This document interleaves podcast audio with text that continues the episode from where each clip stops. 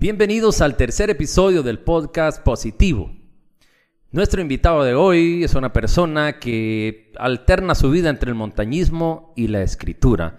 Y tuvimos una interesante plática con él, quédate con nosotros y te la vas a pasar muy bien.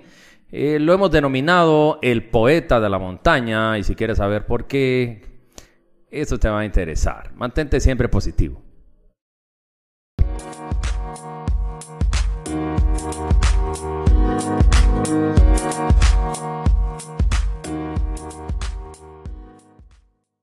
¿Qué tal? ¿Cómo están? Bienvenidos al podcast positivo.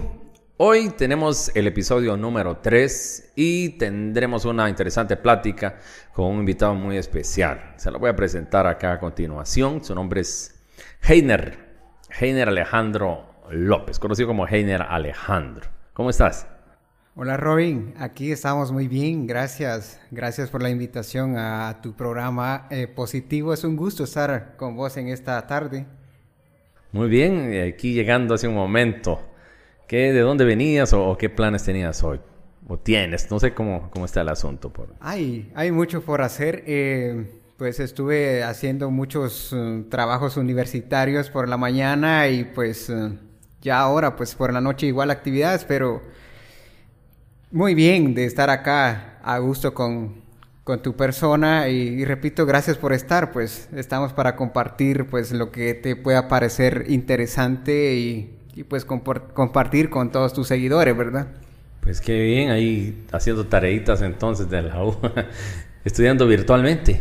Sí, este, la modalidad, ya sabes, la modalidad actual pues a través de, de línea y dándole ya los últimos cursos de auditoría, gracias a Dios, y ahí, ahí contando los meses, ya prácticamente, gracias a Dios, último, último año, y bueno, meses. Eh, en eso estamos pues actualmente, ¿verdad? Qué bueno, ya está cerrando la auditoría. Gracias a Dios. Eh, estamos hablando a noviembre, cuatro meses. Cuatro meses. Pues qué bien, enhorabuena. Gracias, gracias y pues bueno, este, esta pandemia vino en cierto modo a, a beneficiarme y yo lo he tomado por el lado positivo, pues porque me, me trajo beneficios, me trajo muchos beneficios, pues el, eh, pues quedarme en casa y evitarme algunos gastos, ¿verdad? Entonces, al final de cuentas estudiamos todo el año pasado y pues parte de este eh, virtualmente y ya casi tenemos eh, la licenciatura en auditoría. Pues qué bueno, te felicito la verdad porque le estás echando ganas y, estudiar en estos tiempos de pandemia de alguna manera benefició, como lo dices, y de otra manera un poquito complicado. Yo recuerdo el año pasado eh, estaba cerrando dos carreras, una carrera de teología y otra carrera, era un profesorado en expresión artística. Y se me juntaron las dos cosas en un solo año, los dos cierres de la carrera. Y luego el trabajo como maestro y otras cosas, sentía que me volvía loco por momentos.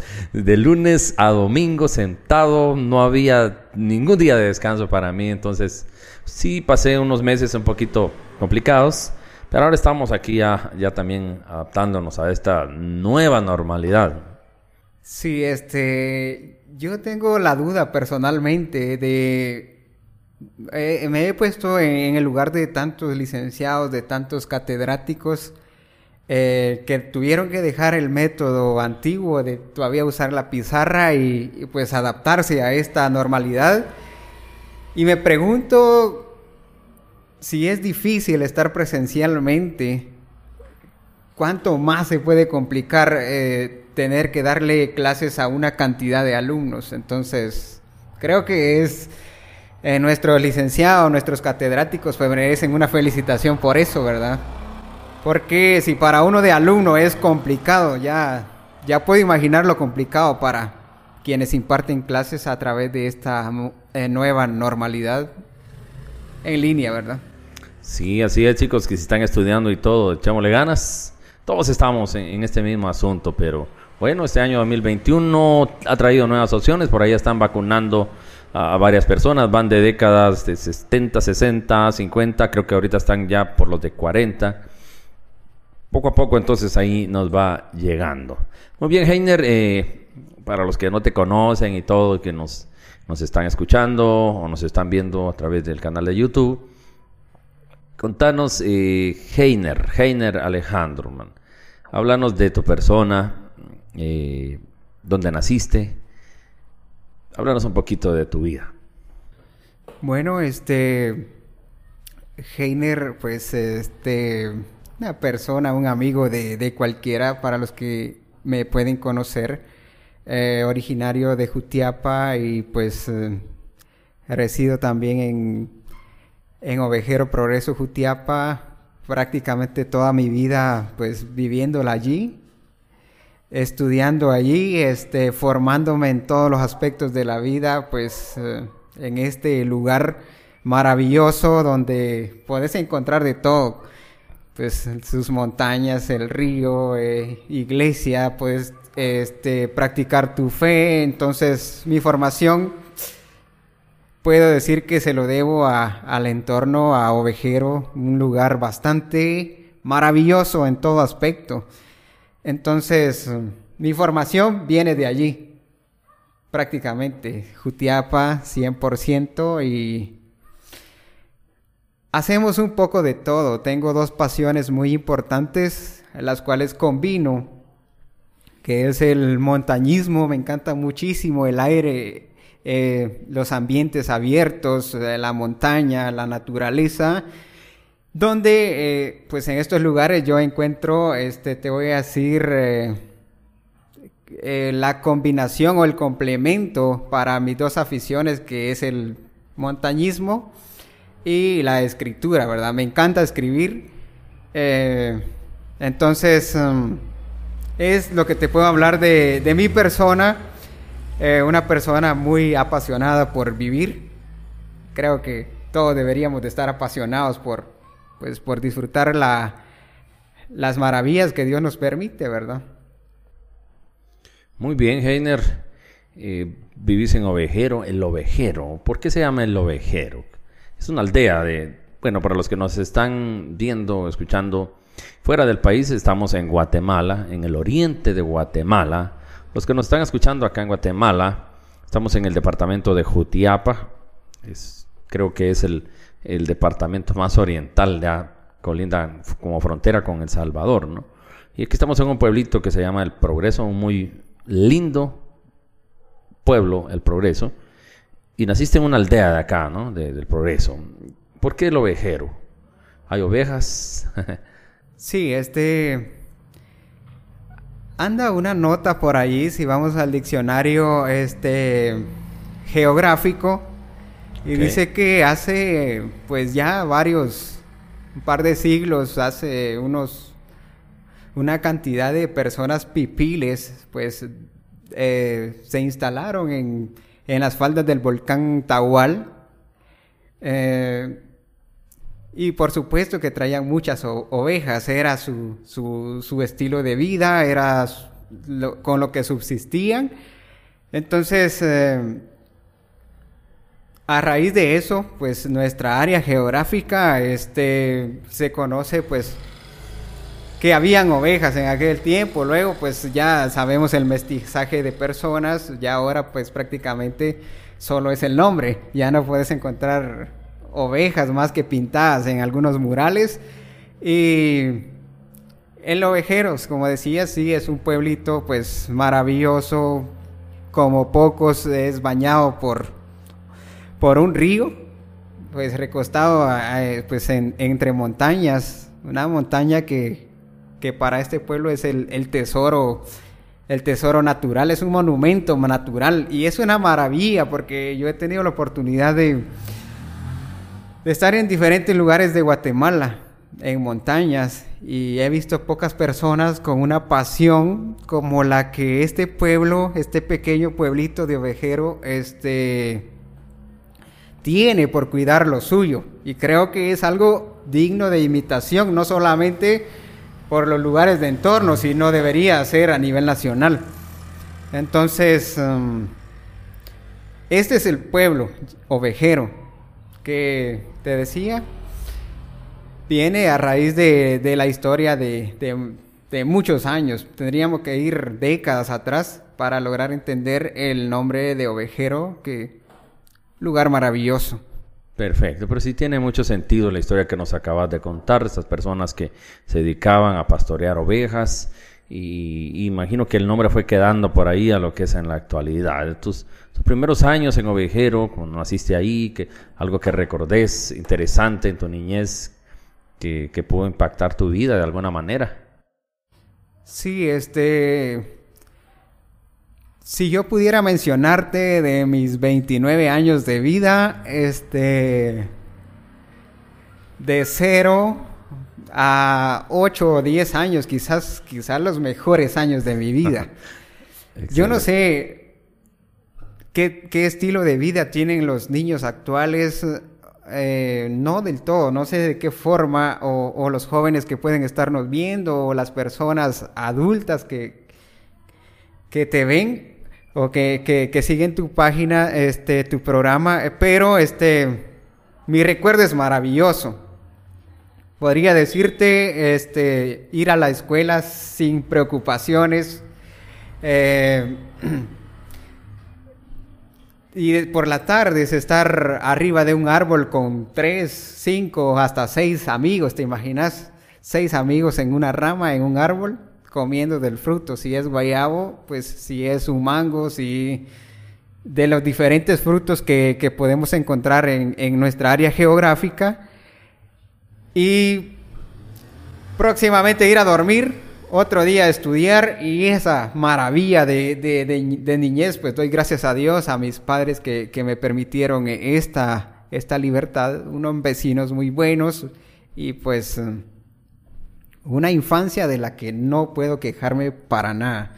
Una infancia maravillosa, pues igual jugando al fútbol en las canchas, eh, en las calles por las noches y, y escuchando todas las anécdotas de, de, tanta, de tantos vecinos que todavía escuchaban al jinete sin cabeza, eh, las historias de, de La Llorona, de, de todas estas que escribió Gabriel eh, nuestro, nuestro escritor guatemalteco, ¿verdad? Este, Asturias. Miguel Ángel Asturias. Miguel Ángel ah, Asturias, se me escapaba ahí. Estoy muy emocionado con Gabriel García Márquez, colombiano. Pero este, una, una, infancia maravillosa en, en Ovejero. Y pues si vamos ya a la adolescencia, a la juventud, ya es pues otro tipo de historia que maravillosas también, gracias a Dios. Muy bien. ¿Qué, soñabas de niño? Normalmente todos nosotros cuando somos niños soñamos con ser algo, ser alguien, bueno, ser bombero, ser policía, ser astronauta, ser eh, cantante, artista, no sé. ¿Qué pasaba por tu mente cuando en tu niñez, en tus primeros años de vida ahí en Ovejero? Yo no sé si esto es normal en todos los niños, en todos los niños de Guatemala o del mundo. Quizás no quizás no sea tan normal, pero en mi caso, pues eh, crecimos jugando fútbol los, en, un cementerio. ¿Te imaginas que este cementerio tenía su campo de fútbol a un costado y, y, al otro costado pues todas las personas que ya descansan y jugábamos todas las tardes por ahí?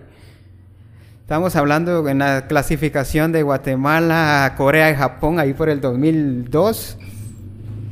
Pues eh, recuerdo que quien de niño no lloraba a ver jugar al Pescado Ruiz, a Juan Carlos Plata. Mi aspiración futbolista, como muchos niños de, que, pueden vernos. Y este, así continué durante gran parte de la niñez y parte de, de la adolescencia. De hecho, cuando Jalapa fue campeón y Jalapa, Deportivo Jalapa estaba en Liga Mayor, yo siempre he andado tocando, tocando puertas en todos los aspectos, en todas las pasiones que, hay dentro de mí. Y recuerdo que, pues un día, tenía como unos 14, 15 años. Eh, había un técnico que entrenaba al Deportivo Jalapa que se llamaba mm, Julio Antunés, un uruguayo. Y yo llegué, yo dije, tengo que venir y tengo que aprovechar a platicar. Iba determinado para platicar con este director técnico. Y le digo, yo quiero una oportunidad para entrenar con el Deportivo Jalapa. Y vi al señor con un poco de prepotencia, así como ah, otra persona más que me lo pide. Entonces, eh, algo entró dentro de mí que, que me hizo resignarme y decir, definitivamente, quizás no tengo ni el tamaño ni las habilidades, quizás sea solamente un, una, un deseo pasajero. Entonces yo dije, oh, realmente no lo soy. Y definitivamente, pues, pues, no venía para ser futbolista, ¿verdad? Sí, por, por ejercicio, por cualquier otro, por pasatiempo, pero no para una profesión. Entonces, soñaba con eso, omitiendo dos grandes pasiones que, que ya mencioné al principio, que pues esas sí las, las traía muy internamente, sin elegirlas, solamente que no, no, no había contado con ir más allá. Entonces, después de que me di cuenta de que no era el fútbol realmente para mí, entonces lo que sí estaba determinado dentro de mí era la escritura. Y pues actualmente estamos estamos en eso, ¿verdad? Estamos con muchos proyectos de, escritura. Creo que Guatemala lo necesita, el mundo lo necesita, en un mundo que se está llenando de tecnología, pues cada día es muy importante, pues ya sabes, a través de, de literatura nosotros podemos formarnos moralmente, espiritualmente, filosóficamente y pues es lo que lleva a ser a contribuir a la sociedad para, para ser grandes seres humanos. Me parece muy interesante eso que estás diciendo. Eh, todo lo que estás diciendo está, está como enfocado, cierta, eh, de alguna manera, que tu deseo siempre he querido ser como que apegado un poco a lo que es la literatura, ¿no? Yo creo que en algún momento vamos a, ir tocando ese punto importante, interesante en tu vida. Eh, te he conocido un poco como un joven eh, dinámico, un joven que siempre ha luchado por lo que, por lo que quiere, por lo que le gusta. ¿Qué cosas son las que te gustan? Que podrías considerar como tus más grandes pasiones, eh, por las que realmente te motivas, te levantas en la mañana y decís yo quiero realmente poder lograr, poder lograr estos objetivos en esto. Sí, este, gracias por el concepto que, que tenés sobre mí. Y realmente yo creo, yo, yo, yo me siento muy identificado con el, con el guatemalteco, el guatemalteco común, porque el guatemalteco pueden mencionarlo de diferentes formas, como prepotente, como arrogante, pero esa no es la verdadera personalidad de un guatemalteco. Un guatemalteco es quien pone su corazón, su empeño en todo lo que hace. De hecho, un filósofo dijo eso. A donde quiera que vayamos, sin importar qué sea lo que nosotros hagamos, tenemos que ir con todo el corazón. Es similar a una frase que utilizan en el fútbol. Dicen que las finales eh, no se juegan, se ganan. Entonces, es mi concepto de vida. Este puede ser la, la, la actividad más insignificante para otra persona, pero a mí me gusta hacerlo con determinación, con pasión, y pues si no, mejor no la hago. Entonces eso significa que la vida hay que vivirla con pasión. Yo te hablo de dos de dos pasiones, de dos aficiones muy fuertes como el montañismo y la literatura, pero te digo, me, identifico como, como el chapín, como el guatemalteco común, aquel que va con garra a, a lo que le venga. Muy bien, excelente. Estoy de acuerdo contigo en lo que me estás diciendo de, de hacer las cosas con, con, amor, ponerle todo el corazón. Eh, es mejor. Si vas a elegir hacer algo, debes hacerlo lo mejor que puedas. Y tocaste un punto interesante que es el, el, montañismo, que es una de tus pasiones. Te conozco desde hace muchos años con eso.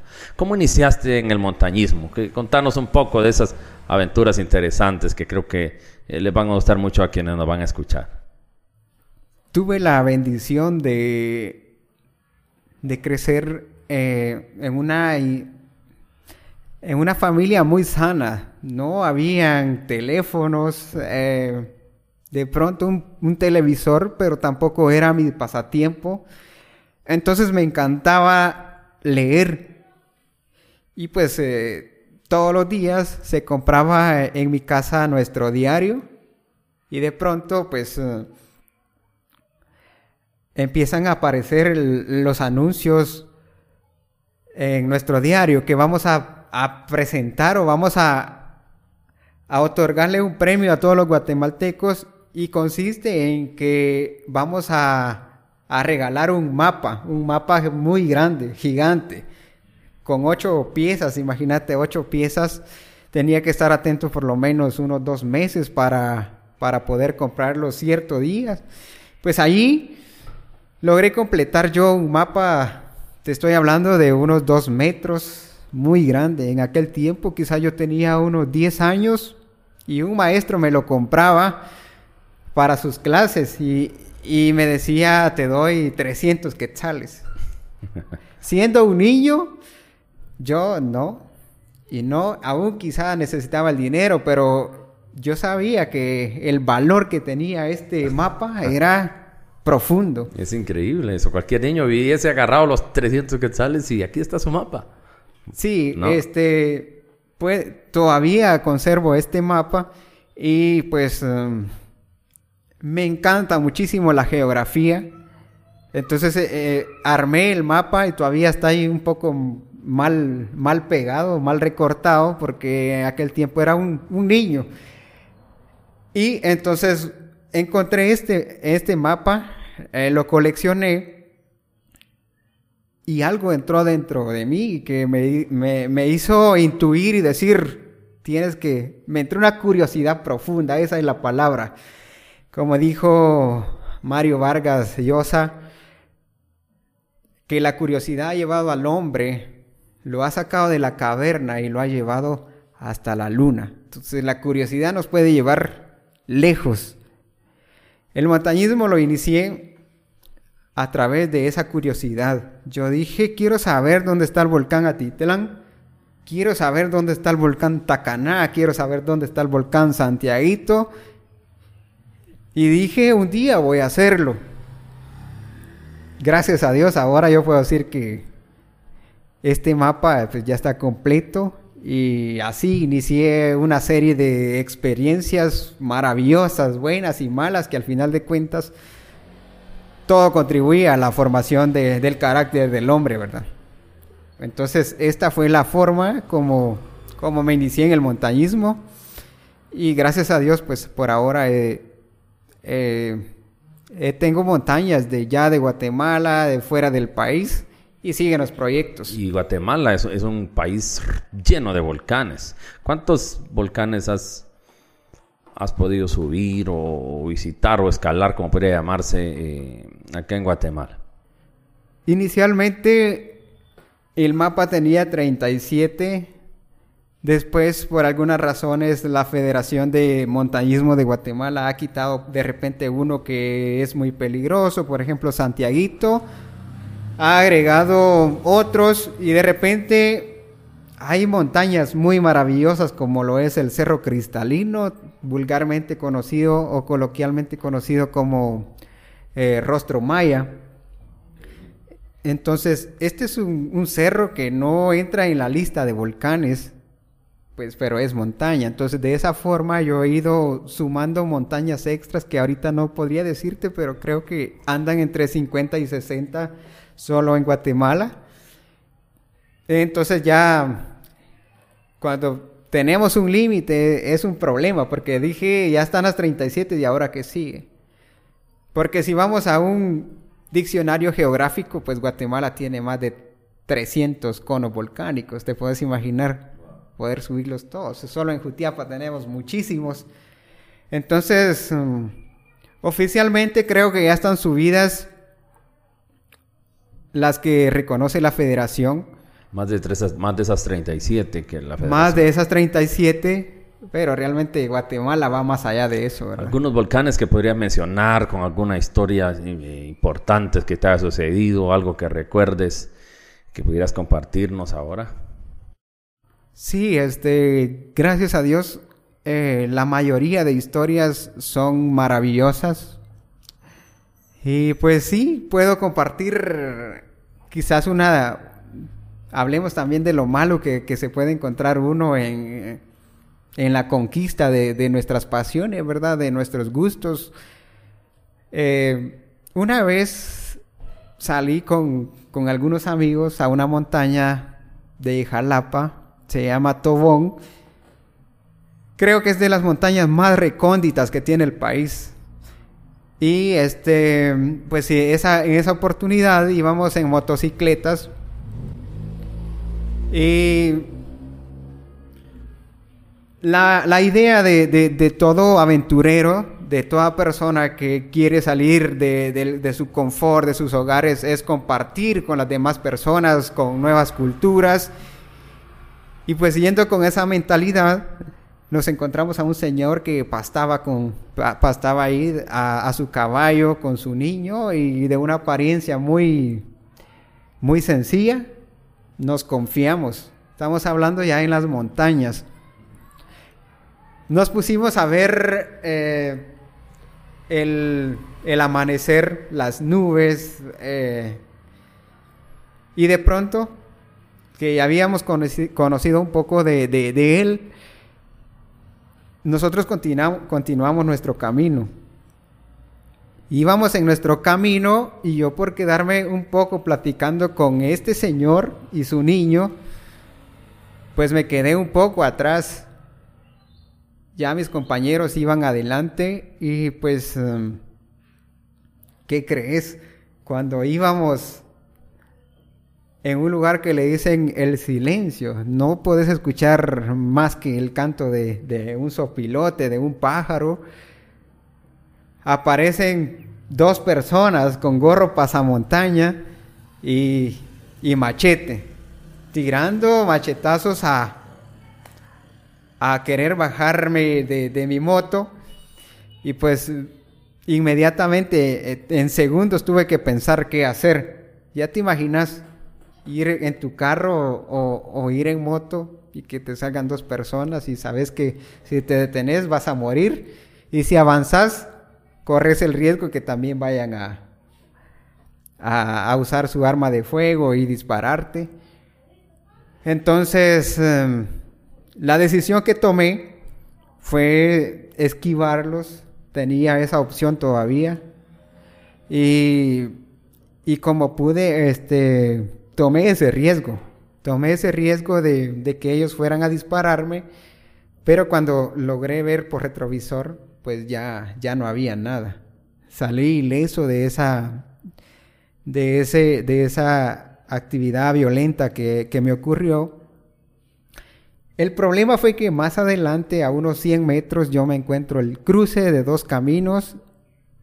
¿Y, y qué hacía yo con esa situación que me estaba sucediendo? Y dos cruces en un lugar que yo no conocía y lejos de mis compañeros. Tomé la opción porque al fondo yo veía algunas, algunas viviendas, entonces tomé ese desvío hacia, hacia la derecha. ¿Y qué crees? Para mi sorpresa, ese camino tenía fin en esa aldea. Es decir, mi único lugar de salida era por el mismo lugar donde yo había tenido ese, ese lugar, ese atentado. Me considero muy valiente, pero en esa oportunidad yo sí no tenía más fuerzas, más valor, más coraje para regresar. Aparte de que era un poco imprudente eh, regresar por el mismo lugar.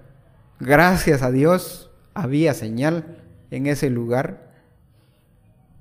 Y pues en, mi angustia, y gracias a Dios, eh, los pobladores, el, el cocode de esta aldea de, de, San Pedro Pinula, Jalapa, pues me, me auxiliaron, me otorgaron números de la policía y pues tuve que llamar a la policía. Estoy hablando de ese suceso. Estoy hablando de ese suceso cerca de las 10 de la mañana.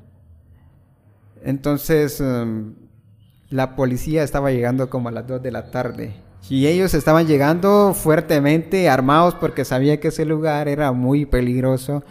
Entonces, um, era tanta, era tanto mi shock nervioso en la que me encontraba que ya cuando venía un policía me dice, súbase a la patrulla, nosotros vamos a llevarle su motocicleta.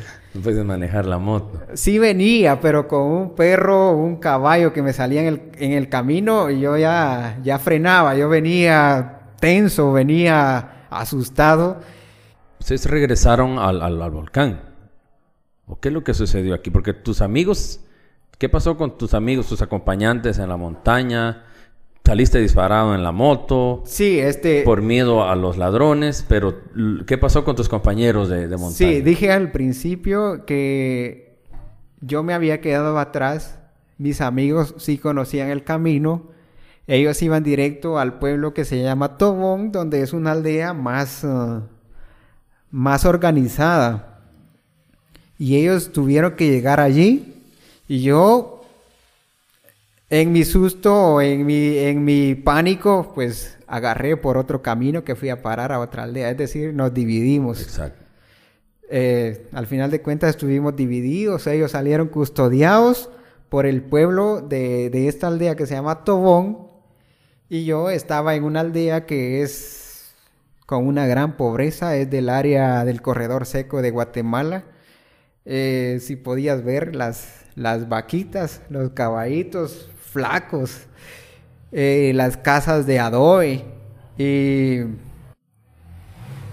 es un lugar muy recóndito del país. Entonces las personas ahí se ofrecieron, todos se emocionaron y dijeron, es una lástima que no tengamos un arma de fuego.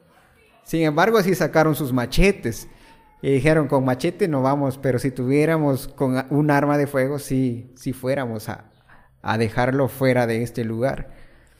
Entonces, eh, al final de cuentas, como 4 de la tarde, este, bueno, en el, en el transcurso de, en la salida de ese lugar, la policía me dijo, se detiene, por favor, a decirnos dónde fue el suceso. Nunca, no recuerdo haber tenido tanto miedo, tanto temor como en esa oportunidad. Y tuve que detenerme, a pesar de que estaba con 10 policías totalmente armados, yo tenía un gran temor que no te puedes imaginar, porque era donde me habían salido estas, estas personas. Y si vas a las estadísticas, este, ahora yo lo veo todavía más preocupado a pesar de que ya sucedió. Porque son muy pocas las personas que sobreviven a una situación de estas en esta área del país. Y pues gracias a Dios, después de varias horas de este mal momento, este, logré salir. agradecí profundamente a la policía y pues aprendí, aprendí muchísimo. Yo me he considerado muy muy independiente, pero pues realmente muchas veces es necesario contar con el apoyo de, nuestras autoridades y, y vale la pena documentarse antes de hacer todo tipo de actividad. Investigar el lugar, conocer ciertas experiencias, saber de alguna manera eh, qué personas puedes encontrar eh, en el trayecto, en el camino. Es impresionante todo esto que nos estás compartiendo, eh, ciertas situaciones que se dan que a veces no están prácticamente en tus planes cuando salís a un viaje, a hacer montaña. eh, siempre corre esa posibilidad de no regresar y eso creo que es lo que hace también increíble. A mí me gusta mucho el montañismo, solo que yo soy aficionado más que todo, pero sí dedico mucho tiempo, al menos de subir una vez por semana, dos veces al mes, una montaña, porque siento que eso me, me, da mucha energía, me da valor, aparte de, de salud, ¿no? Compartirnos alguna otra experiencia así épica que hayas vivido. Eh, has recorrido todos los volcanes de Guatemala, el de agua, imagino, el volcán de fuego, son muy famosos, el Acatenango, eh, los volcanes de Atitlán, por ahí. Entonces, contanos alguna experiencia épica que hayas vivido en estos volcanes reconocidos no solo a nivel nacional, sino también a nivel internacional. Sí, este, el montañismo eh, tiene algo que te eleva la, la moral, la autoestima y y es de tenerle mucho respeto. Entonces vas a tener anécdotas, vas a tener buenas historias, vas a tener malas también. Pero te decía, al final de cuentas de todo se aprende. Hay una maravillosa anécdota o historia de, del volcán Tacaná.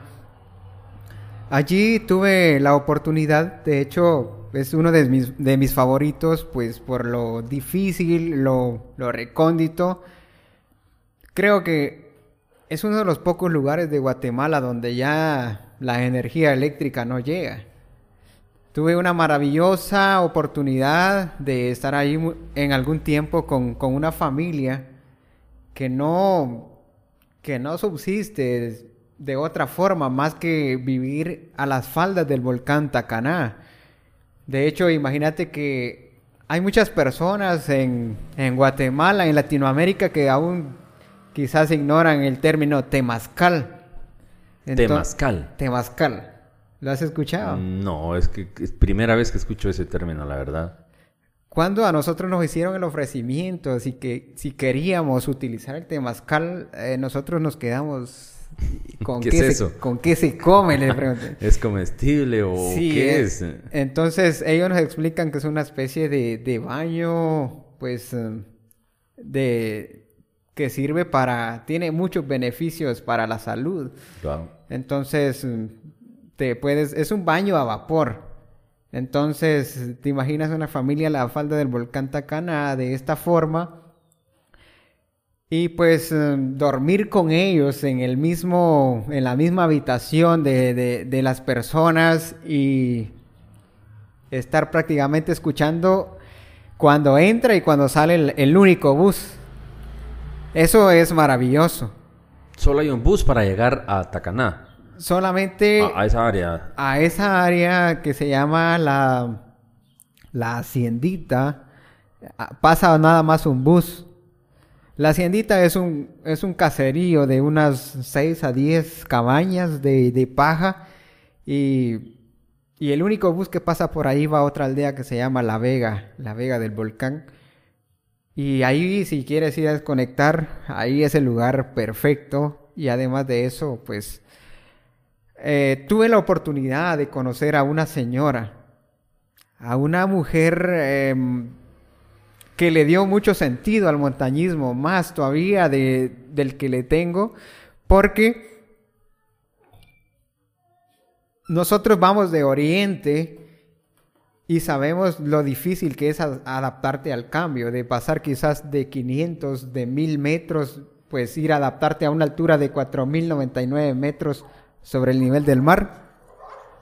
Pero, para mi sorpresa, que cuando subimos ese volcán, Allí tuve la oportunidad de encontrarme con una señora, una señora con sus con su familia. No, no estoy hablando una, quizá esta familia tenía matriarcado porque solo la, la madre y sus cuatro hijos. Hijos pequeños, te estoy hablando de entre tres años y, y diez años. Y pues eh, había algo que, me decía que tenía que seguir platicando con esta señora. Entonces me llamó la atención y, y, pues le hicimos muchas preguntas. Por ejemplo, ¿por qué viviendo, por qué una mujer vive en esas condiciones, en esa altura? ¿Por qué arriesgar a sus hijos allí en, en este lugar tan extremo? Y preguntas como estas. Entonces, al parecerme tan interesante su vida, yo le digo, este, si me puedo tomar una foto con ella. Y su actitud me marcó tanto, porque ella me dice, sí, solamente déjeme prepararme un ratito. y aquella señora que andaba con suéter, con su falda muy larga, con su gorro, cuando yo me doy cuenta, ella se estaba lavando su, su cara, se estaba lavando sus manos y me dijo que andaba muy mal para tomarse una foto. Y ahí me di cuenta que las mujeres tienen esa sensibilidad, tienen esa delicadeza, estén en un bosque, estén en un palacio, estén con una corona o no la tengan, la mujer va a, va a ser sensible, va a ser delicada por naturaleza. Entonces allí yo dije, esta mujer no le podemos llamar de cualquier forma, a ella podemos llamarle que es una princesa sin importar dónde y cómo se encuentre. ¿A cuántos metros sobre el nivel del mar de altura estaba viviendo aquella mujer allí en el volcán Tacaná? Ella eh, a más de 4.000 metros. 4.000 metros pueden vivir ahí estas personas. Y tenía esa delicadeza de poder ir y arreglarse para tomarse una foto contigo. Eso fue lo que te sorprendió. Me sorprendió que en, remontada en ese lugar y que en esas condiciones eh, ella diga voy a lavarme mi rostro para tomarme una foto. Voy a agarrar mi cabello y lo voy a poner sobre mis orejas para tomarme una foto. Lo mismo que hace cualquier chica, cualquier señorita. Y yo dije, hay que llamarle princesa. Entonces, a raíz de eso surge un, artículo eh, al que le llamé la princesa del volcán Tacana, que acá me abrió las puertas dentro y fuera del país, porque me di cuenta que esta, este artículo llegó a, a la lectura de un periódico de Guatemala y pues últimamente me doy cuenta que este periódico este, llega a 32 países eh, virtualmente. Y esta mujer pues pues tuvo una gran reputación. Ahora todo guatemalteco quería ir al volcán Tacana, ya no por subirlo, sino por conocer a la princesa del volcán Tacana. Yo pude ver ese artículo y estuvo en las redes sociales, se hizo viral. Muchísimas personas pudieron leer ese maravilloso artículo de la princesa del Tacaná. Sí, este... Hay muchas anécdotas de montaña, hay muchas maravillosas historias, pero esta me impacta mucho por por lo que provoca en tu ser. En, el volcán Tacana he, tenido la oportunidad de sentarme al polletón, como se le conoce, calentar mis tortillas, eh, comer con las familias eh, que te ofrecen de todo lo que tienen. Cuando te digo de todo es que te abren su corazón, porque te están dando básicamente lo que tienen. He podido ver coyotes caminar en el aire, eh, o sea, en el ambiente libre y es una maravilla este volcán, una maravillosa experiencia. El volcán Tacaná, para los que están fuera de este país, estamos en Guatemala. El volcán Tacaná es el segundo volcán más grande de Guatemala, más de 4.000 metros sobre el nivel del mar, y está en ese municipio que se llama Tacaná, en el departamento de San Marcos, que es frontera con México, ¿no? Sí, y, una característica bien importante de, la princesa es de que ella cuando vas a pagar, porque ella está viviendo allá, porque lo que busca es generar ingresos. Correcto. Entonces ella, a pesar de la poca educación académica que tiene, ella te puede cobrar sin complicarse en moneda guatemalteca y en moneda mexicana. Entonces, es una maravilla de mujer. Wow. La princesa del Tacanal. Se invito a ver ese artículo. Está en, no sé si está en su sitio web o en tu página de Facebook. Sí, este, está en mi sitio web eh, www.heiner.com. allí pueden leer muchos artículos de montaña, de cultura y de actualidad. Muy bien, por aquí vamos a estar compartiendo algunas imágenes para que puedan ver un poquito de esta experiencia muy bonita en el volcán Tacaná, a más de 4.000 metros de altura sobre el nivel del mar. Vamos a poner también ahí tu sitio web, tu dirección en la descripción del, del video acá en YouTube para que la gente pueda verlo.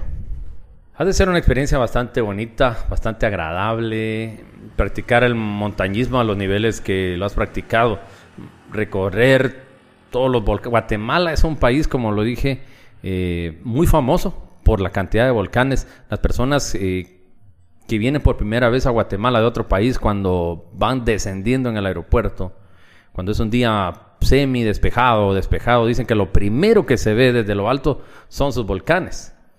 Está rodeado, por ejemplo, de ¿qué? cuatro volcanes, el Pacaya de este lado, luego está el de agua, el Acatenango, el de fuego del otro lado, es increíble. Y haber subido, porque creo que ha subido todos esos cuatro volcanes que mencioné que están alrededor de la ciudad, ¿no? Sí, correcto. Este es una maravilla, ¿no? Por gusto, pues es conocido Guatemala como el país de la eterna primavera. Y por cualquier lugar que vayas, pues vas a encontrar una maravilla. Y estamos hablando de volcán Pacaya, volcán de fuego, volcán Acatenango, que es conocido como el más consentido por su vista que tiene, ¿verdad? Eh, de cualquier, en cualquier ubicación que, que, estés, pues vas a, vas a tener una panorámica maravillosa.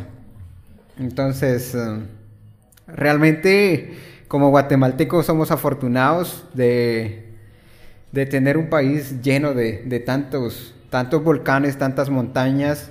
Y si tan solo nos atrevemos a ir a, a uno de estos de 3.000 metros, ya vamos a encontrar personas de diferentes nacionalidades haciendo montaña en Guatemala. Que vienen de otros países, turistas o escaladores, eh, ¿qué? Montañistas. Sí, por ejemplo, eh, el, el volcán Pacaya es frecuentado. Si vas, vas a encontrar siempre personas de diferentes nacionalidades. Si vas a la Catenango. Y no hablemos de los volcanes que están, pues, alrededor de del maravilloso lago de Atitlán, ¿verdad? Ahí es, es una maravilla estos volcanes también del paisaje de Guatemala. En Atitlán, eh, allí hay muchos volcanes y altos, bastante altos, ¿no? ¿Cuántos? Creo que son tres. He oído del Atitlán.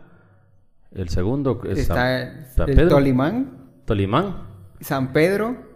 Y también hay un cerro muy bonito que se llama el Cerro de Oro se le conoce así, donde pues a los que les gusta la literatura, este, pues sabrán que según la historia el, el autor de, del Principito, ¿has escuchado o has leído el Principito? Antoine Design, algo así. Sí, correcto. Gran libro ese. Entonces, eh, habla de, de, de sucesos y, y, fueron inspirados viendo este volcán o este cerro que es llamado Cerro de Oro en, pues, en los colosos que están alrededor del lago de Atitlán. Entonces, allí pues hay mucha aventura para los que para los que les gusta pues la adrenalina. Eh, hay diferentes formas de, disfrutar eh, Guatemala por pues por este lado, ¿verdad? Hay una, hay una parte, creo que lo, se ve mucho a veces en las historias o en publicidad de Instagram o de Facebook, cuando la gente se tira así con un paracaídas, con un parapente y cae en el lago, o cae cerca del lago. No sé si es de alguna de las faldas de estos volcanes que lo hacen o no sé si sabes dónde es. Sí, este tiene muchos pueblos pintorescos, este Sololá y es arriba de uno de estos pueblos, no precisamente de un volcán, sino en la parte de arriba de estos pueblos pues se practica este deporte y pues están los acuáticos también, ¿verdad? Los paseos por, por los barcos, eh, por lanchas y pues lo que más se practica el montañismo. Creo que en una ocasión te escuché mencionar eso de la trilogía, la trilogía, o sea, los, esos tres volcanes de la Titlán, como que una aventura, no sé qué, cuánto tiempo o en cuántos, no sé si en un día o en dos días hicieron eh, la escalada de estos tres volcanes. Contanos un poco de esa experiencia muy bonita. Sí, esta esta fue una maravillosa experiencia, una de las más duras eh, que puedo considerar. De hecho, este, en Guatemala se hacen muchas trilogías eh, de forma inversa y de forma normal. Eh, muy tradicional la del volcán de fuego, de agua y de Acatenango. pero son muy pocos los que se atreven a ir a hacer la trilogía del volcán Atitlán, Tolimán y San Pedro. La hicimos ya hace un par de años atrás con un grupo selecto. La anticipación a las personas que iban a participar era directamente. Tienen que tener la condición. Y si no han hecho montaña, entonces por favor no lo intenten. Contanos, eh, perdón que te interrumpa, contanos un poquito cómo es ese proceso, a qué horas eh, se reúnen, y a eh, cómo es el, itinerario, porque un día estuvimos platicando de eso contigo y me pareció muy interesante, me gustaría que la gente lo, lo escuchara. Sí, entonces eh, empezó la preparación de 25 personas de diferentes partes de Guatemala, algunos de Estados Unidos, que pues venían incluso jactándose de que hacían maratón de 50 kilómetros, de 20 kilómetros, y diciendo también que su preparación era pues correr mínimo 15 kilómetros diarios, personas que venían de Estados Unidos. Venía también una persona de, Madrid, otras personas de, la ciudad de Guatemala. Nos reunimos y pues eh, la técnica, la dinámica, pues iniciaba a las 2 de la madrugada por la costa sur del volcán eh, Atitlán. Estamos hablando que estábamos tomando la ruta más, más complicada, no la ruta turística, y pues iniciamos, dos de la madrugada. Ya te imaginas ir empezando a tener esas luchas con el sueño, con un poco de hambre, con el frío, incluso con lluvia, pero ahí íbamos con equipo completo. Este, iniciando dos de, dos de la madrugada, eh, la primera cumbre que estábamos logrando era la de Volcán Atitlán, tipo este eh, una de la una de la tarde. Entonces mm, allí era donde todavía el grupo de 25 personas iba iba conforme, pero este se preguntó quién estaba dispuesto a continuar y pues de esas personas que corren, corren maratón y que iban preparadas pero pues la montaña es muy diferente si vas a comparar montañismo, atletismo u otras disciplinas, porque el montañismo pues eh, es muy importante lo mental, es muy importante la actitud, la determinación. Y pues allí en la primer cumbre se quedaron cinco personas. Cinco personas que más adelante voy a comentar la sorpresa que sucedió con, con estas personas. Y luego, pues, el grupo que estaba listo, pues, descendió el volcán Atitlán. Y, pues, continuaba el volcán Tolimán. Después de varias horas, como unas cuatro horas de descenso, seis de la tarde, nosotros habíamos descendido el volcán Atitlán. Y eh, tocó, eh, acampamos. Algunos que, que, no tenían la intención de subir o ya no tenían la fuerza de subir, pues acamparon, se quedaron durmiendo, descansamos dos horas y luego pues ya te imaginas ocho de la noche tocaba que continuar hacia la cumbre del volcán Tolimán, que estábamos llegando a la cumbre pues unas cuatro horas después o cinco horas después como una de la madrugada, bajo lluvia, ya te imaginas eh, una experiencia al extremo, es extrema. Entonces éramos solamente seis personas locas que estábamos tomándonos una foto allá de madrugada. Y pues descendimos inmediatamente, pues la, lluvia era muy fuerte. Y veníamos gritando, emocionados, que ya teníamos dos cumbres, dos, dos cimas de, de volcanes importantes. Y pues a descansar nada más otras dos horas. Y luego continuaba a descender a la tipo 4 de la madrugada para un pueblo que está alrededor del lago que se llama Santiago Atitlán. Pero ahí sucedió una sorpresa. Porque, ¿qué crees? Cuando nosotros llegamos, este, nos encontramos con, con bomberos, con los noticieros más importantes de Guatemala, Canal 7, Radio Sonora y todos ellos en un en una algarabía, porque resulta que las cuatro o cinco personas que se habían quedado arriba de la primer cumbre, pues ellas habían bajado por otro lado extraviadas, con guías locales, y habían pasado extraviadas toda la noche. Se perdieron. Se perdieron, ya era una noticia nacional de que los montañistas de tal grupo estaban desaparecidos en el volcán este, Atitlán, en las montañas pues, más, más grandes de Guatemala. Y ya te imaginas los guías con los que nosotros andábamos en shock porque sabía que pues todos los ojos del país estaban en ellos, entonces parece simple ir a una montaña, pero requiere mucha responsabilidad porque suceden cosas como estas. Las personas ya sus pies no respondieron, ya les dolían demasiado y dijeron, bueno, este, llamemos a los bomberos, entraron en pánico y cuando descendimos del segundo volcán nos encontramos con esta noticia en todo el pueblo, en todo el país.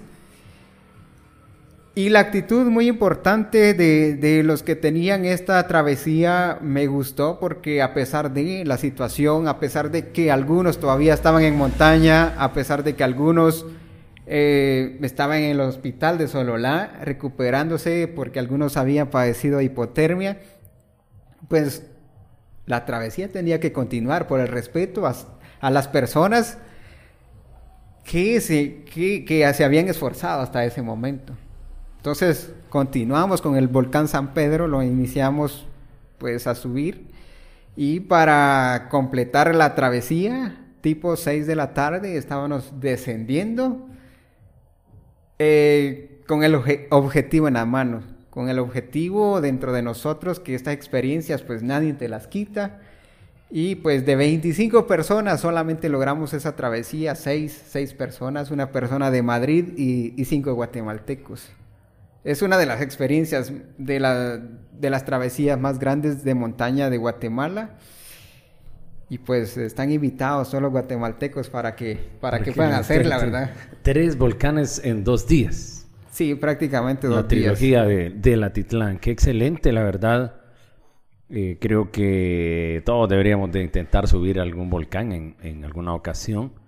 Y te felicito por, por tener esa valentía, ese entusiasmo, ese, esa pasión por andar en las alturas. Eh, también he visto que has, has hecho algunas cumbres de volcanes fuera del país he visto en El Salvador, no sé si en otro país, no sé si quieres comentarnos alguna experiencia que has tenido, por ejemplo, en, El Salvador con alguno de los volcanes o cuántos volcanes de otro país has tenido la oportunidad de este, subir.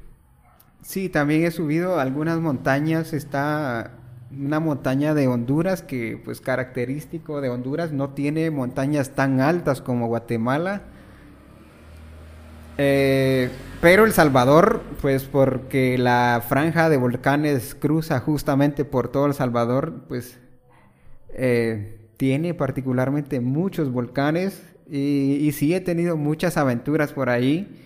Hay una de, las, una de las experiencias más bonitas que pude haber tenido fue que me fui a meter solo a un volcán que se llama Guazapa.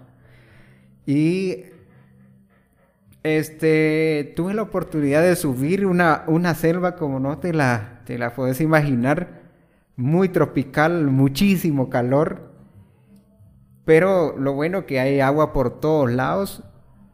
Y pues eh, quise, quise quedarme en un pueblito de igual forma que el volcán se llama Guazapa y allí pues eh, me quedé conociendo la historia durante, durante un tiempo y, a resultar que ese lugar de Guazapa, ese volcán de Guazapa era donde la guerrilla en el conflicto armado de, El Salvador pues se escondía.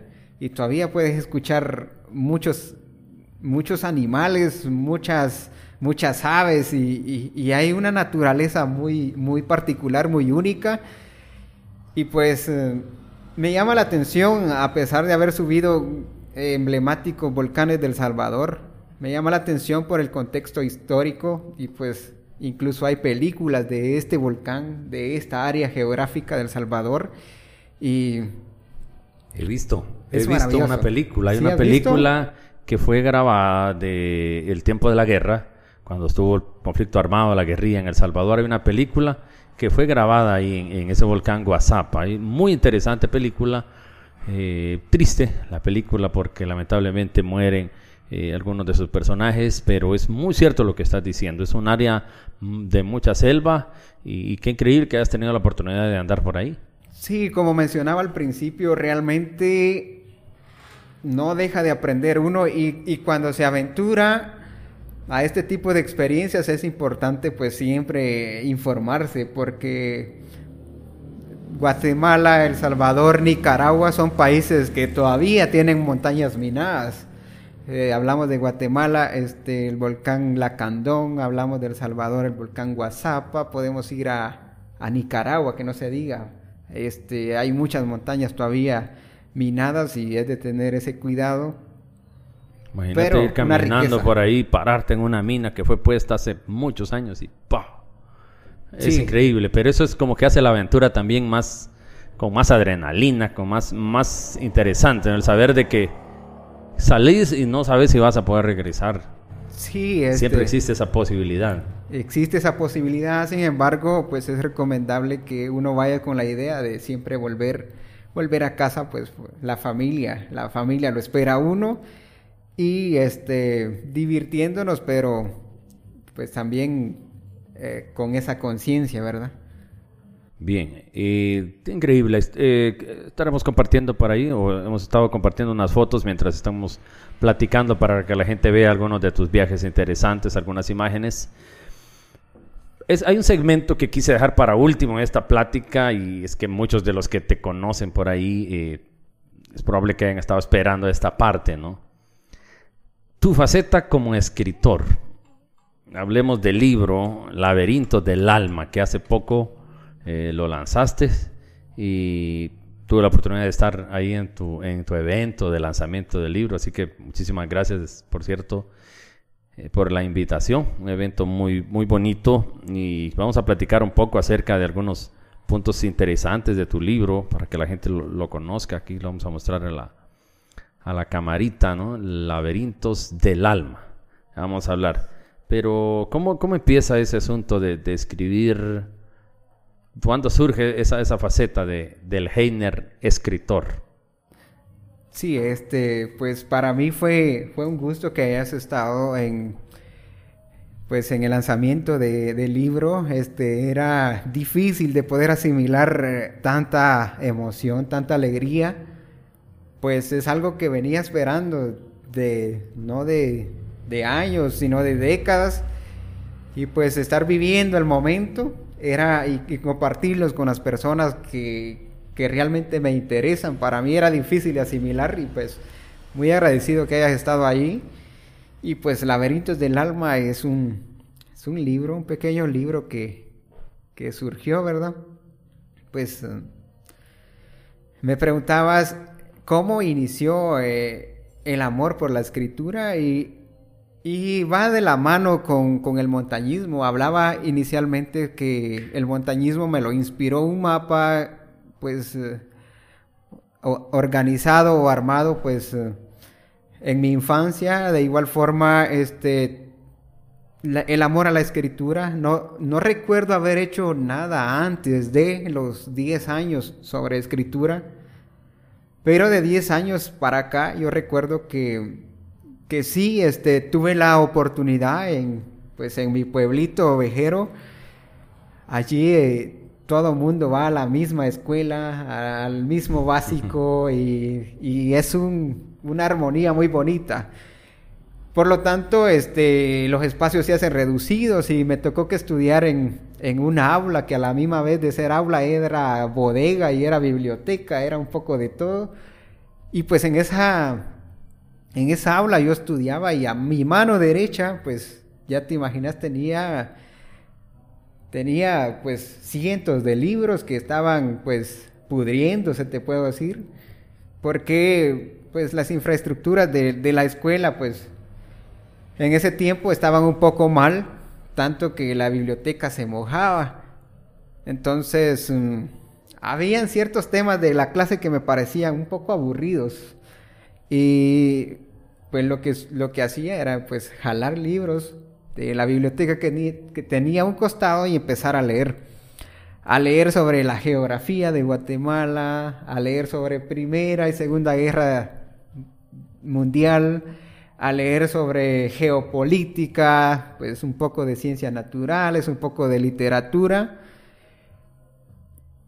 Y lo hacía sencillamente como como aquel tiempo este, estaba de moda el, comprar muchos, eh, muchos eh, eh, doritos, toda esta línea de, de, golosinas. y sabritas. De, de, sabritas, de...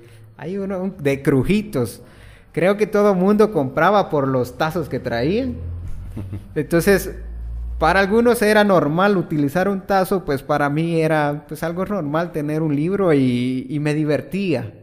Para algunos tal vez parecía aburrido, un niño o un adolescente aburrido, pero realmente yo me la pasaba bien aprendiendo de... Incluso yo recuerdo que ahí fue donde yo aprendí los términos de pandemia, endemia y todo ello y, por qué el cambio de los nombres, ¿verdad? La diferencia de una pandemia y endemia y todo, todo ello. Entonces... Lo menciono por la situación actual de la pandemia que vivimos, ¿verdad? Entonces, luego, este, creo que tenía un maestro en sexto que se llama Edra Napoleón Girón Torres, un gran amigo hasta la fecha. Todos le conocían, le conocen como Napo. Y este, él dijo, yo quiero prepararlos para un gran futuro. Y como vio que él observaba que todos los alumnos no, no les gustaba la lectura, él dijo, yo voy a ponerlos a leer. Y nos exigió nuestro primer libro comprado, que se llamaba La Tentativa de León y el éxito de su empresa, de Fray Matías de Córdoba. Y recuerdo que analizamos al revés y al derecho esa pequeña obra y inconscientemente, este, yo empezaba a dar ese paso, ese amor por la lectura, por la literatura, pero surgió definitivamente ya en los básicos, cuando yo dije un día, tengo que hacer la presentación de mi libro. Y mencioné algunas pasiones, es muy importante, me, me, apasionó el fútbol, eh, me apasiona el montañismo, pero lo que siempre tuve claro fue que tenía que publicar un libro. Y pues gracias a Dios en este, en este tiempo pues se me da la oportunidad y, así es como surge este, mi primer libro llamado Laberintos del Alma. Este libro, eh, bueno, estoy viendo que es, poético, tiene varios poemas y me llama la atención la, la estructura que tiene el libro. La primera parte, el hombre y su entorno, Segunda parte, el hombre y la mujer. Tercera parte, el hombre y el dolor. Cuarta parte, el hombre y la muerte. Esta serie de poemas eh, tienen como que una, una secuencia, ¿no? Empezamos hablando del entorno, luego de la mujer, luego del dolor y por último de la muerte. ¿Por qué en sí todo esto forma parte de, de, un tema central, laberintos del alma? ¿Por qué surge, de dónde surge ese nombre, laberintos del alma? Sí, Laberintos del Alma, este, surge a raíz de, de muchas preguntas personales que, que, tenía y que sigo teniendo. Me considero una persona muy curiosa. Y las cosas muchas veces suceden no porque seamos eh, unos, una eminencia, sino de nuestra curiosidad. Entonces, eh, tenía muchas dudas. ¿Por qué los políticos tienen que enriquecerse como locos, dejando sin comida al pueblo, a, los más vulnerables, si de todas formas tienen que morir? ¿Por qué unas personas nacen en una cuna de oro y otros nacen en un en una cuna llena de basura, vamos a decirlo así figuradamente.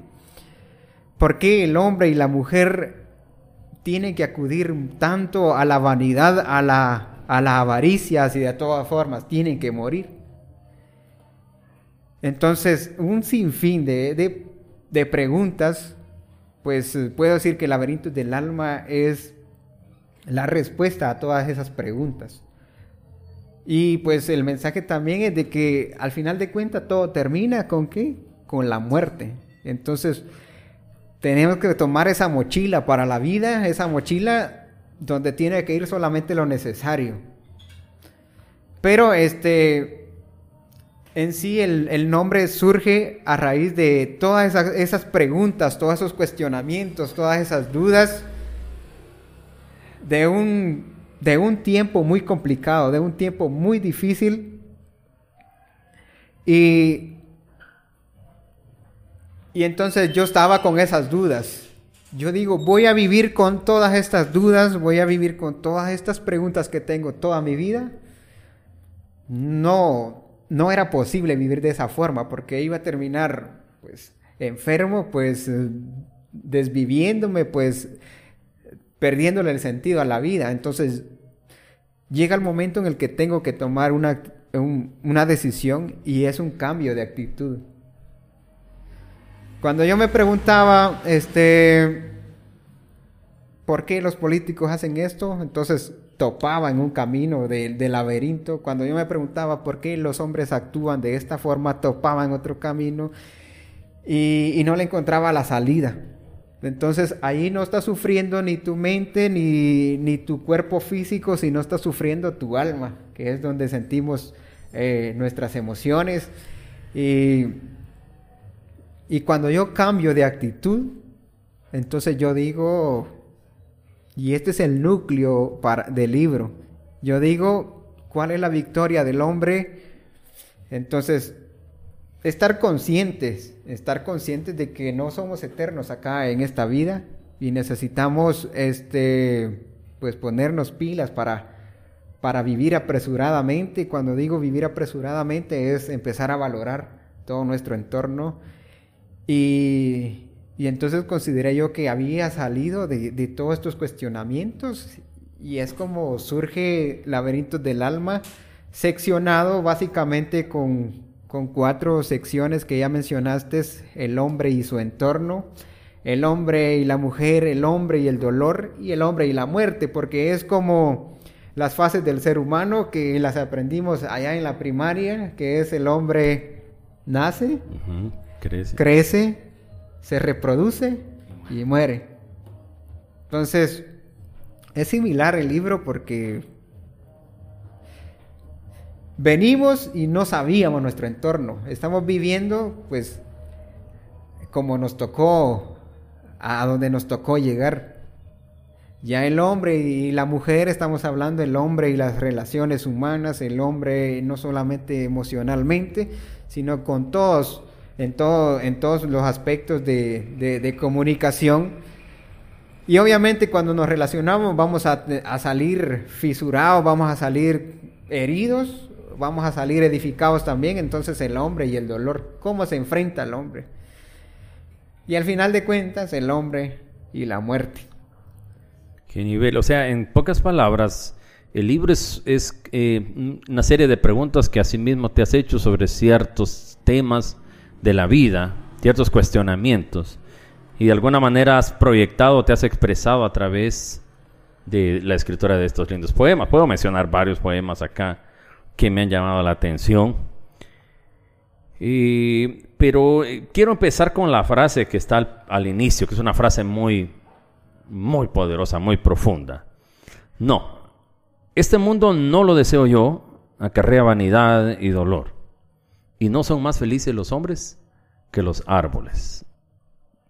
Ese asunto de no son más felices los hombres que los árboles. ¿Qué significa eso?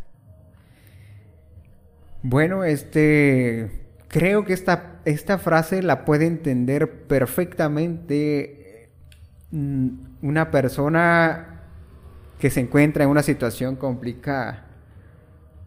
Este, es muy fácil decir que la vida es, es, es bonita cuando nos va bien. Pero si somos realistas, este, la vida es complicada.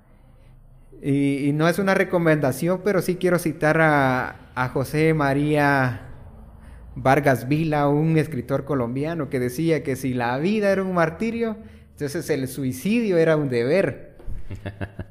Eh, no, es, no la estoy recomendando, solamente estoy hablando la, la postura de él. Jesús nos dijo, pues en el mundo van a tener aflicción. Y si vamos a cada escritor nos dijo pues algo profundo, algo real.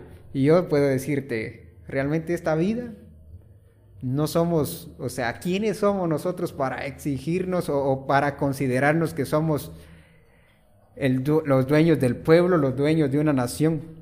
Si realmente yo considero que los árboles son más afortunados que nosotros. Entonces, ¿por qué la vida acarrea dolor?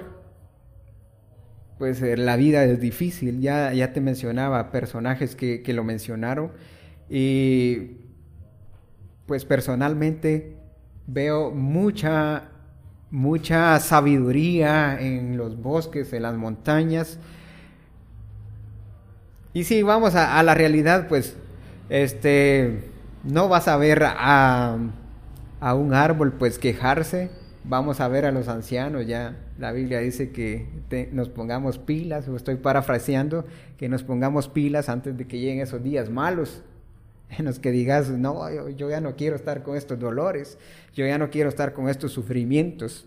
Entonces, eh, creo que lejos de ser pesimista, esta frase es, yo lo veo como una realidad, una realidad de la vida. Y el que te venga a decir que la vida es maravillosa, lo está diciendo por el momento que está viviendo. Pero que te lo venga a decir cuando está en una situación crítica, pues su postura puede ser diferente. Entonces estas frases surgen en una situación crítica, ¿verdad?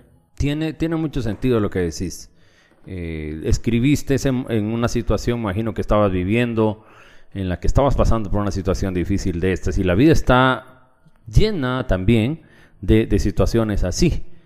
Hay, hay un, un, escritor, bueno, no solo es escritor, eh, fue prácticamente es fundador de un tipo de filosofía de de la historia muchos años atrás, antes de Cristo incluso, eh, un, filósofo chino, si no estoy mal, llamado Lao Tse, que él escribió una serie de, ensayos o, tratados que, conocido como el Tao Te Ching. Sí, lo he leído. El Lao Tse hablaba de, que la vida es paradójica. La palabra paradoja significa dos cosas que son opuestas, ¿no? Pero que una depende de la otra, que no puede separar, por ejemplo, el bien y el mal, ¿no? La vida tiene cosas buenas y cosas malas. Existe el día, pero también no lo puede separar de la noche. Los dos se complementan. La vida incluye también la muerte. Entonces, si aceptas la vida, tenés que aceptar la muerte. Y eso es lo que nos cuesta a nosotros. ¿Ya? Eh, eh, aceptar eh, la felicidad de la vida, pero también tiene sufrimiento. Entonces él decía de que tienes que aceptar una cosa y la otra porque la vida es paradójica y la debes aceptar así. Tiene mucho sentido lo que estás diciendo. Es un maestro, este, él es un maestro, es una filosofía maravillosa, la filosofía pues de allá de, Asia y de todos ellos. Eh, y sí, Definitivamente. Yo te soy muy honesto que no soy muy fanático de aquellos libros eh, de, de, de autoestima, de autoayuda, de que te ofrecen el mundo la transformación de tu vida en, en un año, cuando realmente el autor quizás está pensando en su bienestar. Por ejemplo, cómo hacerte millonario en, en un año. O cinco técnicas para ser feliz, o cinco pasos para... para te ofrecen la, felicidad muy fácil, pero me quedo definitivamente con tu argumento, con tu complemento de que la vida es paradójica. Sí, claro, o sea, este, este por ejemplo, este podcast se llama positivo. O sea, debemos de ser positivos, definitivamente existen maneras de superarse Pero muchas veces hay, falsos, falsos gurús que por ahí están vendiendo un tipo de filosofía o un falso positivismo. Y acá no hablamos de eso, hablamos de un positivismo en cuanto al creer, en cuanto a la fe, en cuanto a saber que definitivamente el, secreto para la felicidad es tener una actitud positiva, pero sin, sin dejar por un lado la realidad de las cosas, que las cosas como son, como decimos. ¿no? Y acá este, yo quiero, quiero hablar, ya vamos a ir cerrando, pero hay unos poemas muy, muy agradables. Por ahí, pues, eh, los que han leído el libro y los que no, pues lo motivamos. Creo que el libro está en Amazon, ¿sí? Sí, está en Amazon? y también lo pueden solicitar a través de, mis redes, Heiner Alejandro. Perfecto, el laberinto. Pero me llama la atención este poema, que es el, el está en la página 19, Sentimientos Vírgenes. Esta parte de Sentimientos Vírgenes que está acá en la, en, la primera parte del hombre y su, entor, su entorno. ¿Qué sería un sentimiento virgen en este caso? Sí, este, aquí quiero recitar a Premio Nobel de Literatura peruano Mario Vargas Llosa. Y él dice que una vez él escribe una frase, un libro. Bueno, ese fue su trabajo. Ya no es su responsabilidad lo que vayas a interpretar, lo que las personas vayan a, a interpretar. Entonces, creo que de todos los poemas eh, que he recibido críticas, eh, pues eh, este es uno de los más controversiales en el sentido de que las personas lo interpretan a su modo. Cuando yo escribí este Sentimientos Vírgenes me estaba refiriendo a la superficialidad de las, de las personas. O sea, yo no, yo no puedo juzgar tu persona si no tienes la, empatía para, para, mi vida. Pero otras personas lo van a que, o sea, lo toman por diferentes, diferentes Sentimientos vírgenes. ¿Qué viene a tu mente muchas veces? Bueno, alguien que tal vez nunca se ha enamorado, que nunca ha experimentado de repente un sentimiento fuerte de pasión. Y por lo tal, y, por tal razón no tiene la capacidad de emitir un juicio apegado realmente a eso. Entonces es muy fácil, Robin, echarle ganas cuando no han estado en, en, una postura como la que estás.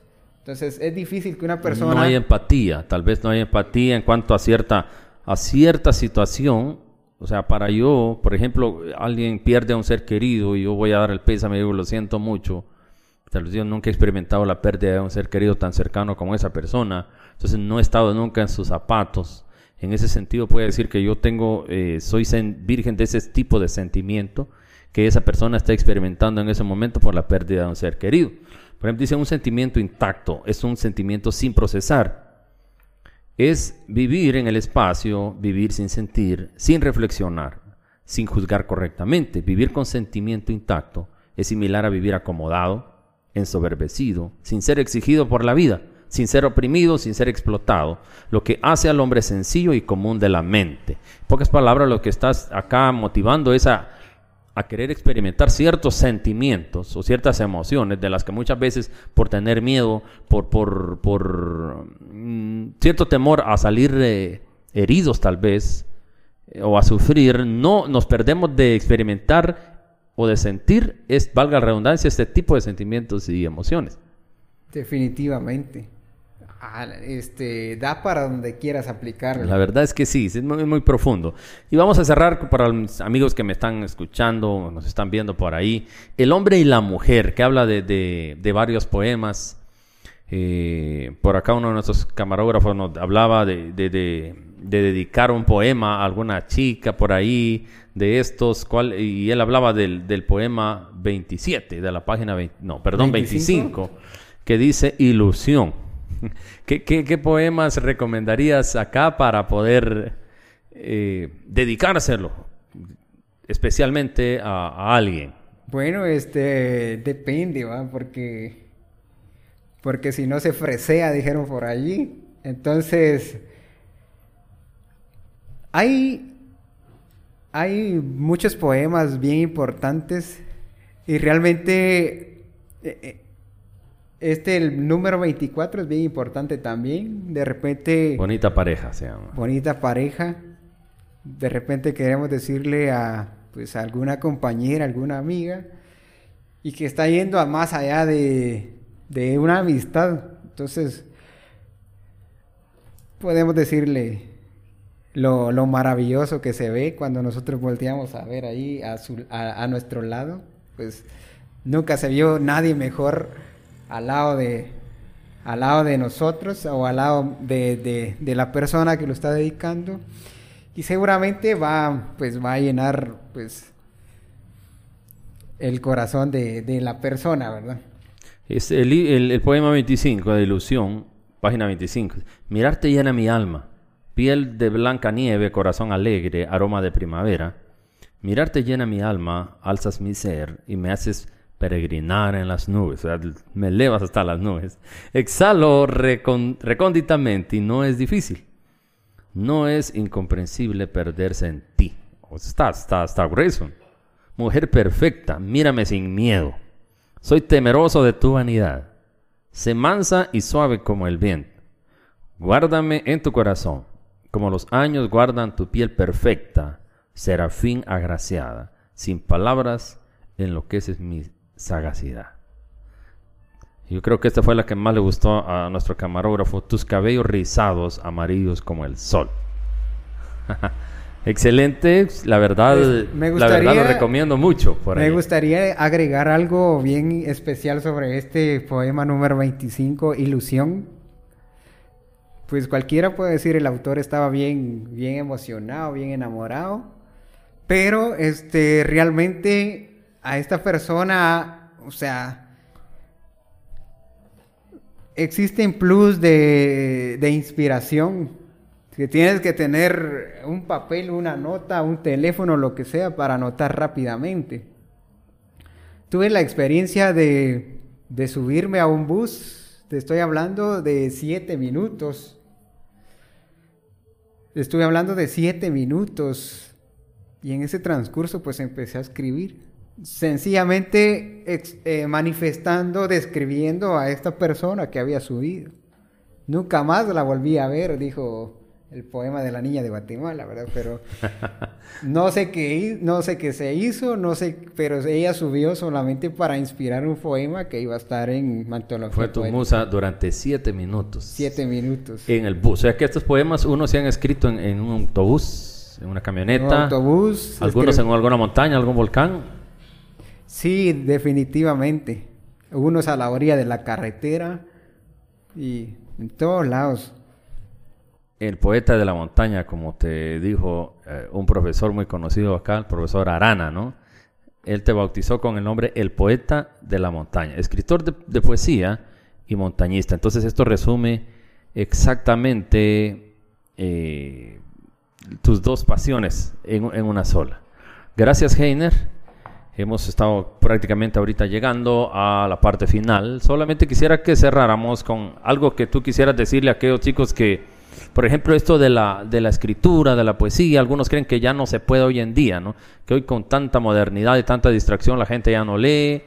Eh, pero yo creo que sí, hay un grupo que, que le interesa y podemos de alguna manera seguir fomentando esto importante y aquellos que, quieren escribir algo, que tienen algún proyecto, que, están creando algo que tenga que ver con, un arte o con, un sueño que tengan, ¿qué les puedes decir a ellos en, en, base a tu experiencia, en base a tu proceso? ¿Cómo pueden llegar ellos a alcanzar ese sueño, esas metas que tienen en la vida? Recientemente, anoche, nos, nos ganó El Salvador en fútbol. Y hoy más que nunca el país en cuanto a la juventud está por el suelo diciendo no servimos, eh, somos inútiles y todo mundo en mi entorno ha pasado quejándose por diferentes razones. Número uno, porque Guatemala no es un país que apoya el arte. Que que no, no, no hay el dinero suficiente. Entonces, eh, pero me quedo con las palabras de Eric Barrondo, que dijo que él no iba a emigrar a Estados Unidos, él no iba a hacer lo que todo mundo hace, porque más de alguien tiene que hacer el trabajo duro en Guatemala. Pues ya ciertamente nuestras autoridades tienen ya gran parte de la culpa, pero tenemos que, que tomar lo que nos corresponde a nosotros. Entonces, no esperemos a que alguien de, de la ciudad capital o uno de aquellos que solo les interesa su bienestar tomen el ritmo de Guatemala eh, o las riendas de Guatemala. Pues a nosotros como guatemaltecos nos corresponde eso. Muchos dicen en Guatemala es difícil salir, salir adelante. Yo digo en Guatemala se están muriendo los escritores, entonces tengo toda la posibilidad de ser el siguiente Miguel Ángel Asturias, el siguiente Humberto Aval.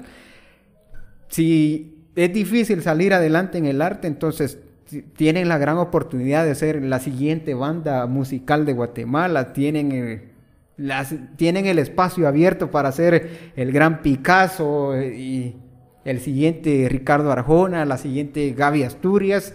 Entonces, cierto, no, tal vez no hay una o no hay, este, no están los programas establecidos para impulsar el arte, la cultura. Pues eh, cuando tenemos el don dentro de nosotros, la curiosidad, como dijo Mario Vargas Llosa, nos llevará de las cavernas hasta la luna. Entonces, es el mensaje para todos los guatemaltecos y para todas las personas, pues, que siguen positivo. Muchas gracias por, por la invitación, un privilegio estar acá en tu programa. Excelente, Heiner. Gracias a ti por aceptar esta invitación, hermano. Heiner Alejandro, montañista nacional e internacional, escritor de poesía del libro Laberintos del Alma. Un privilegio tenerte con nosotros en el episodio 3 del podcast positivo. Que Dios te bendiga, te prospere en tu carrera y seguramente te va a ir bien en todo lo que estás emprendiendo. Bendiciones y nos despedimos ya de ustedes. Gracias por habernos acompañado en esta plática. Nos vemos en el próximo episodio. Dios les bendiga.